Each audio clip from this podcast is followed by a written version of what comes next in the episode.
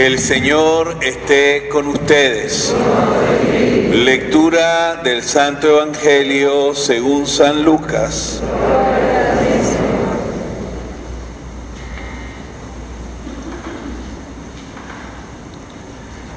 En aquel tiempo Jesús entró en Jericó y al ir atravesando la ciudad sucedió que un hombre llamado Saqueo, jefe de publicanos y rico, trataba de conocer a Jesús, pero la gente se lo impedía porque Saqueo era de baja estatura.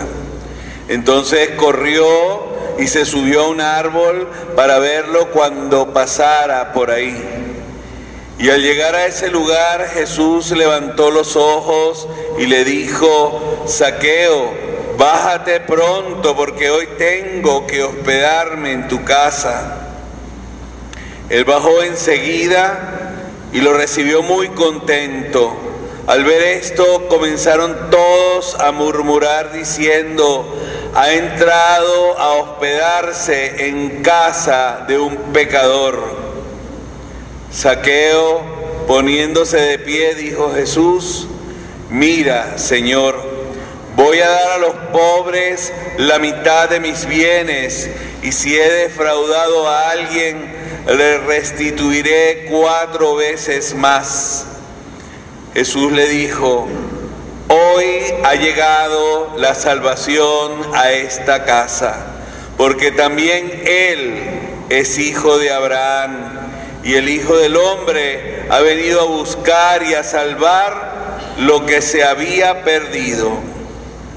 Palabra del Señor.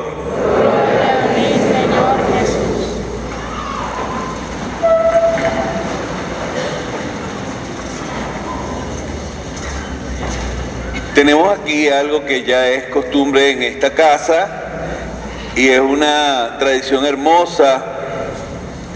La gente escribe sus difuntos en hojas, lo coloca aquí y se ofrecen por ellos todas las Eucaristías de nueve días.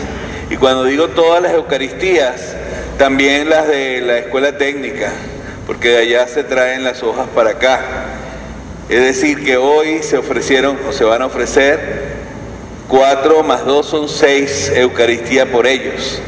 Ya se ofreció la de ayer. Y eso será y nos acompañará hasta el próximo domingo, en el que al final de la Eucaristía de la tarde, a las 5 de la tarde, se tomarán esas hojas y se quemarán en acción de gracias al Señor por todo lo que hemos ofrecido. Hoy también tenemos aquí las cenizas de una persona muy querida a mi familia, que están aquí presentes, parientes, que falleció precisamente en estos días, Antonio. Bien, entiendo que a algunos de ustedes les va a llamar la atención lo que voy a decir, pero una vez se me acercó una señora y me dijo, mire padre, yo tengo que mi mamá murió y mandé a decir las nueve misas, pero ya esta es la tercera misa en la que le oigo hablar a usted de la realidad. Yo no me siento bien con eso. Entonces dije yo, ay Dios mío, yo no sé hablar de otra cosa. Y cuando pienso en saqueo, no pienso en los saqueos del Caracazo ni los que sucedieron ahora en Chile. Pienso en este saqueo con Z que saqueaba los bienes de los demás. Pero me tengo que poner los lentes de la realidad para leer quién es Saqueo hoy. Porque hasta ahora hemos tenido parábolas, hermoso. Y cuando hay una parábola uno tiene dónde jalarle. Pero cuando ya es un personaje, uno dice, ¿y quién es Saqueo hoy? Doloroso que parezca, Saqueo se llama Venezuela. Y se llama Venezuela porque hoy en este momento nos desprecian todos. Nos dicen que somos la cola del mundo y somos el hazme reír de cada circunstancia. Cuando dicen venezolano, parece que como que le hubiera llegado, no sé, cochocho, como que le hubiera llegado una mafia a esos países. Cuando estábamos nosotros ricos, nadie decía eso. Todo el mundo decía, conoció a un venezolano. Ahora bien, ¿qué significa en este momento saqueo? Que Dios nos está mirando con ojos particularmente hermosos y misericordiosos, que nos está siguiendo en nuestras dificultades y nos está acompañando, que nos está diciendo, mira, quiero venir a comer a tu casa. Y a lo mejor tú le dices, pues que no tengo nada que ofrecerte. Sí, necesito comer de ti. Necesito que lo que tú eres pueda entrar en mi misericordia y hacer la diferencia. Y fíjense, todo el mundo se burló. Dijeron, este Jesús está mal de la cabeza, ¿cómo se le ocurre entrar en casa de un venezolano? Pues sí, en estos tiempos, y mírense, será porque hay muchos difuntos hoy, ¿no? Porque en esta misa no se habla de difuntos. Yo hablé al inicio como para que me entendieran, pero esta misa está llena. ¿Qué hacen ustedes aquí? ¿Ah? Porque no van por ahí a llorar que estamos mal. No, ustedes vienen aquí a cargar las pilas, a hacerte la diferencia, a llegar después a casa y decir, sí, es verdad, porque mientras llego a mi casa me voy a encontrar todos los huecos y me voy a encontrar gente que está escarbando la basura. Eso no lo voy a pelar. Pero llegando a casa, tengo que sentir que Dios está conmigo, que Dios me acompaña, que Dios me ama y me ama especialmente ahora, cuando hemos tenido que dejar de ser soberbios y de creernos que éramos la última pexicola del desierto. Y eso sin propaganda. Oye, qué terrible. Tuvimos que caer con nuestras caras en el piso y darnos cuenta. Ahí hay una frase en la, en la hojita domingo. El padre acostumbra a hacer hojitas domingos difíciles. Pero ahí dice, Qué mesa tan apropiada la de los medios de comunicación, desesperados por encontrarle razones al masoquismo político. ¿No se han dado cuenta de que se, ha pegado, se les ha pegado la fiebre a todos?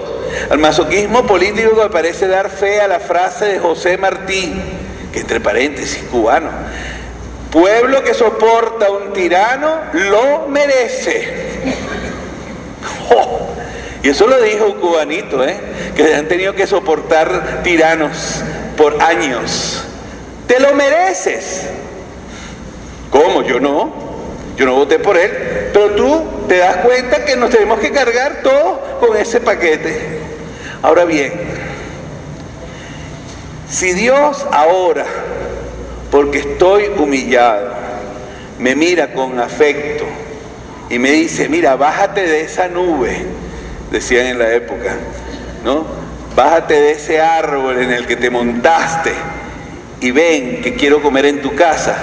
Es porque nosotros le habíamos cerrado la puerta. Nos creíamos dueños y sin necesidad de Dios. Y de repente Dios nos restregó el hocico en nuestras propias necesidades. Y nos hizo ver cuando aquí se botaba la comida de que estamos en un momento en donde nada se puede desperdiciar. ¿Qué quiero decirles hoy?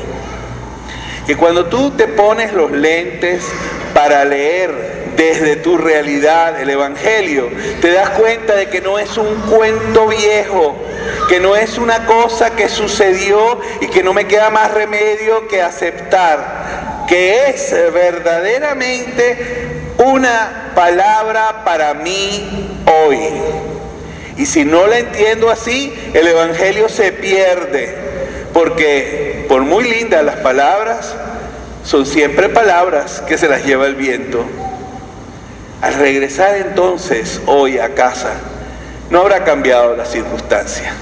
Seguiremos en la Venezuela de la desgracia, en aquella en que nos han quizás llevado a comprender Porque bueno, si no tenemos buenos gobiernos, tenemos muy malos ciudadanos. Pero yo me lo propongo. Yo tengo que lograr que esta realidad cambie, que aprendamos los valores de la desgracia, que seamos capaces de mirar profundo donde los demás ven solo coreografía, que seamos verdaderamente e íntimamente cristianos. La vida de Cristo no fue para nada fácil. Si hubiese sido fácil, no hubiese sido Cristo.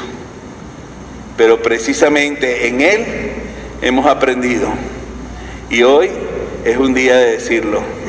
Señor, si a alguien le he defraudado, si a ti te defraudé, te voy a dar todo lo que yo soy. Y el Señor dirá, la salvación ha llegado a Venezuela. Que así sea.